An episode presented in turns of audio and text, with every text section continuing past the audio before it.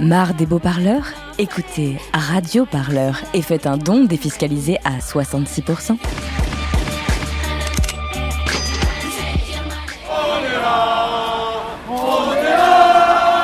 Même si Macron ne veut pas, nous on est là. Pour l'honneur des travailleurs et pour un monde meilleur. Même si Macron ne veut pas, nous on est là. Daniel. Ben, disons déjà pour la retraite, on demande le RIC, euh, le pouvoir d'achat, ben voilà, on en- moi je vois je suis à la retraite et j'ai du mal à m'en sortir quoi. C'est pas normal, j'ai travaillé toute ma vie Vous avez travaillé dans quoi? Dans la comptabilité. En plus j'ai un fils handicapé à la maison, à charge et voilà quoi. C'est très dur. Voilà ma... pourquoi je suis dans la rue. Et je continuerai tant qu'on n'aura pas eu des résultats euh, concrets. C'est quoi justement les, résultats concrets que vous attendez? Il y a eu des annonces quand même du président. Il y a eu des annonces, mais il n'a jamais rien fait pour. Il devait mettre la, la, retraite, euh, la passer à plus de 1000 euros. Ceux qui avaient moins de 1000 euros devaient passer à 1000 euros. Il ne l'a jamais fait. Voilà. Et il continue à augmenter le gaz, l'essence, l'électricité. Moi, je ne suis toujours pas chauffée chez moi. Je peux pas. J'ai 70 ans et je ne suis pas chauffée chez moi. Voilà. Qui nous regarde un peu.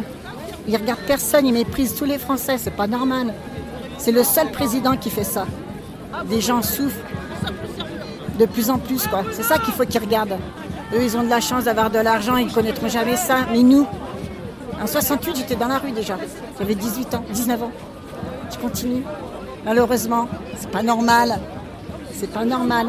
En 68, on était euh, en colère parce que c'est pareil. C'était une période difficile aussi pour les étudiants, pour les, ouvriers, pour euh, tous les gens qui travaillaient aussi. Il y avait des problèmes. La, preuve, c'est qu'ils reviennent toujours en arrière. Quand ils font des reportages, euh, on revient toujours à mai 68.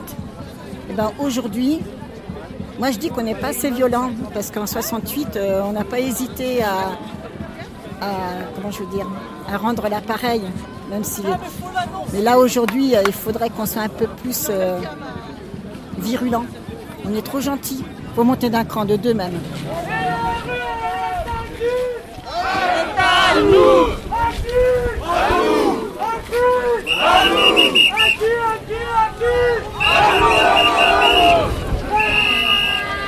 Alors je suis, je suis Fanny, euh, j'ai la cinquantaine à peu près, enseignante.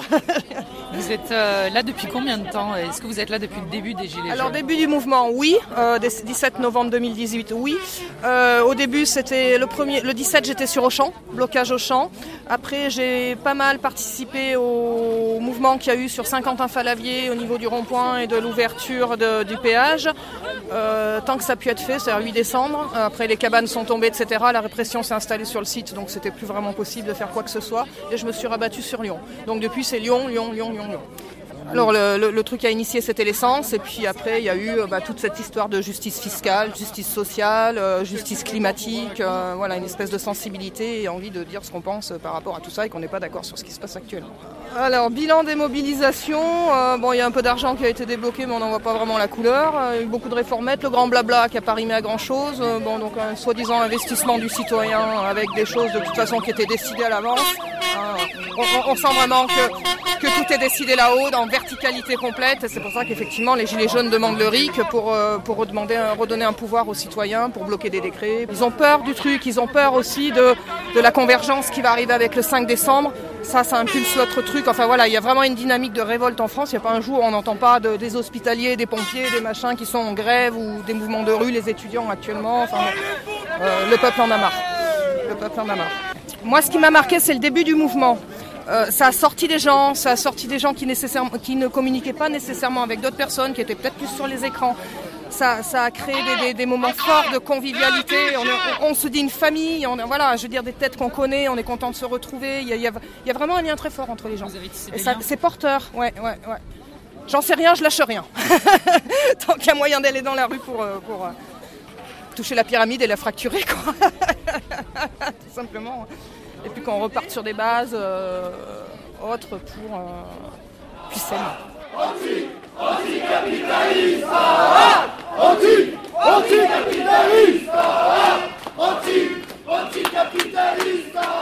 Je m'appelle Laurence, euh, je suis gilet jaune.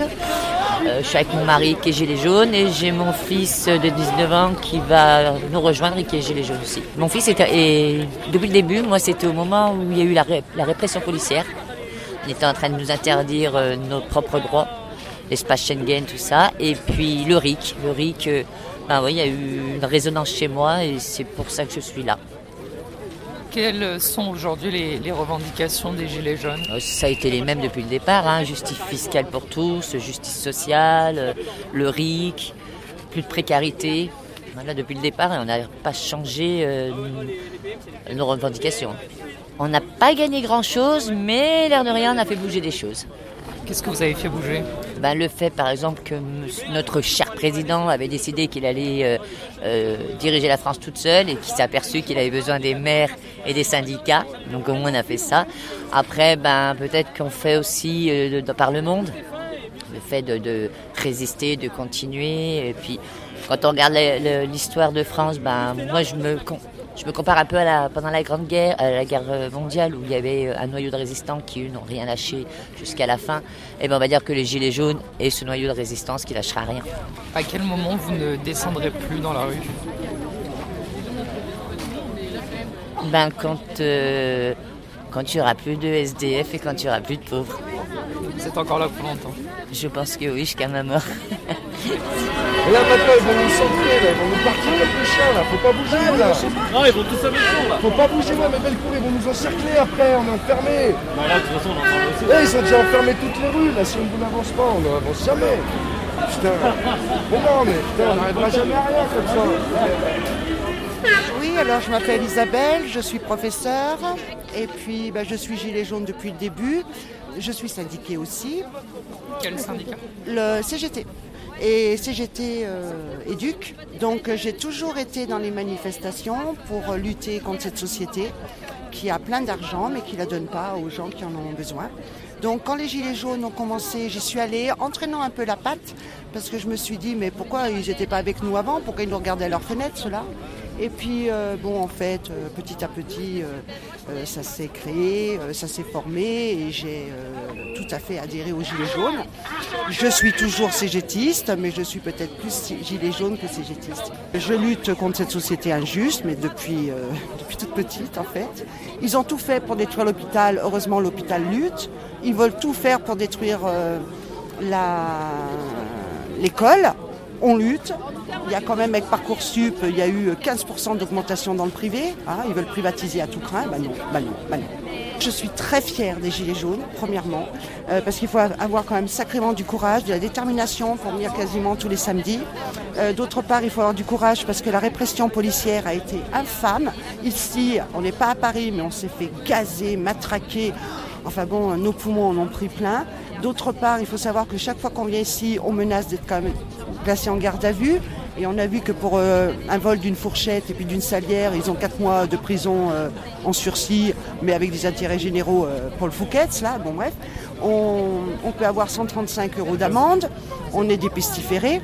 Donc peut-être que le mouvement s'est essoufflé, mais bien sûr, on est en plein fascisme. Les gens ont peur de venir manifester. Moi, chaque fois que je viens, alors, à l'heure actuelle, plus.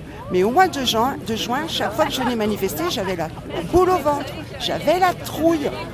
Donc, euh, quand on n'est pas déterminé, quand on n'a pas une certaine habitude, etc., ou quand on n'est pas franchement dans la misère, enfin bon, euh, je sais pas, ou quand on l'est peut-être trop, eh ben, on vient plus manifester.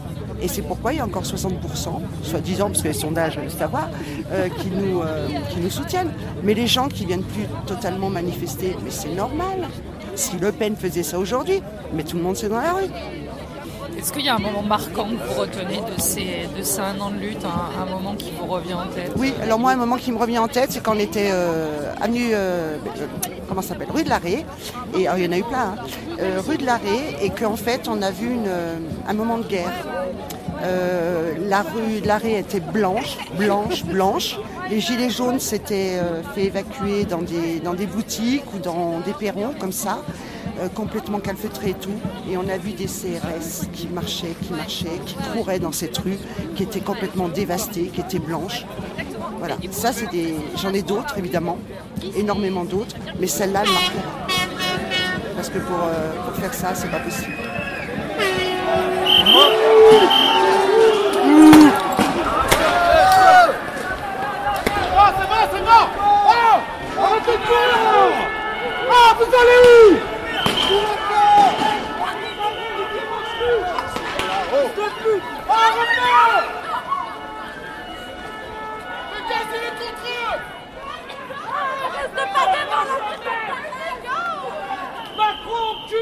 Je suis Alain, un des responsables des Gilets jaunes de Lyon. Et ça fait un an aujourd'hui que je n'ai cessé de venir tous les samedis, soit à Lyon, soit à Paris.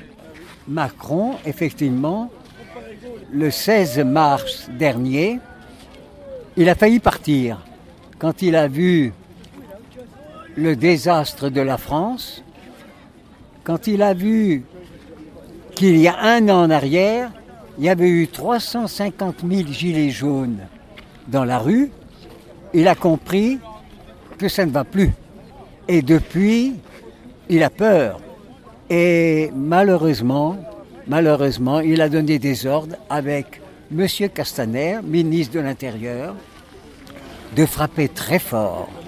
Il y a à l'heure actuelle plus de 6700 blessés, donc 4000 graves, qui ont des séquelles pour toute la vie. Perdu un œil, perdu des bras, perdu des mains. Ça continue. Les fameux LBD 40 qui sont interdits par la loi internationale, même l'ONU a demandé qu'on arrête ces LBD 40.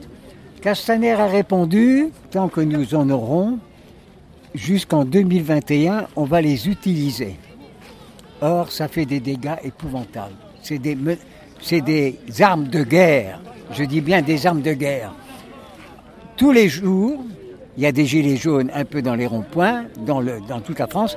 Et grâce aux gilets jaunes, je tiens à le dire formellement, dans le monde entier, tout bouge. Grâce aux gilets jaunes. Vous avez déjà plusieurs pays qui ont démissionné, des gouvernements qui ont démissionné. Pas en France, mais en France, ça va venir. Ça, ça va, prochainement, ça va venir. Oui, en 2020, c'est ce que je dis, en 2020, ça sera la finale. Il n'y aura plus de gouvernement. Ce sera le peuple qui gouvernera. Nous espérons pour la France qu'il y a un renouveau. Il faut changer entièrement cette société, entièrement. Il faut qu'il y ait un partage vraiment plus important. Il faut que ça change. Il faut tout changer cette société. Radio Parleur, le média qui vous parle des luttes et qui vous en parle bien. Sur Radio.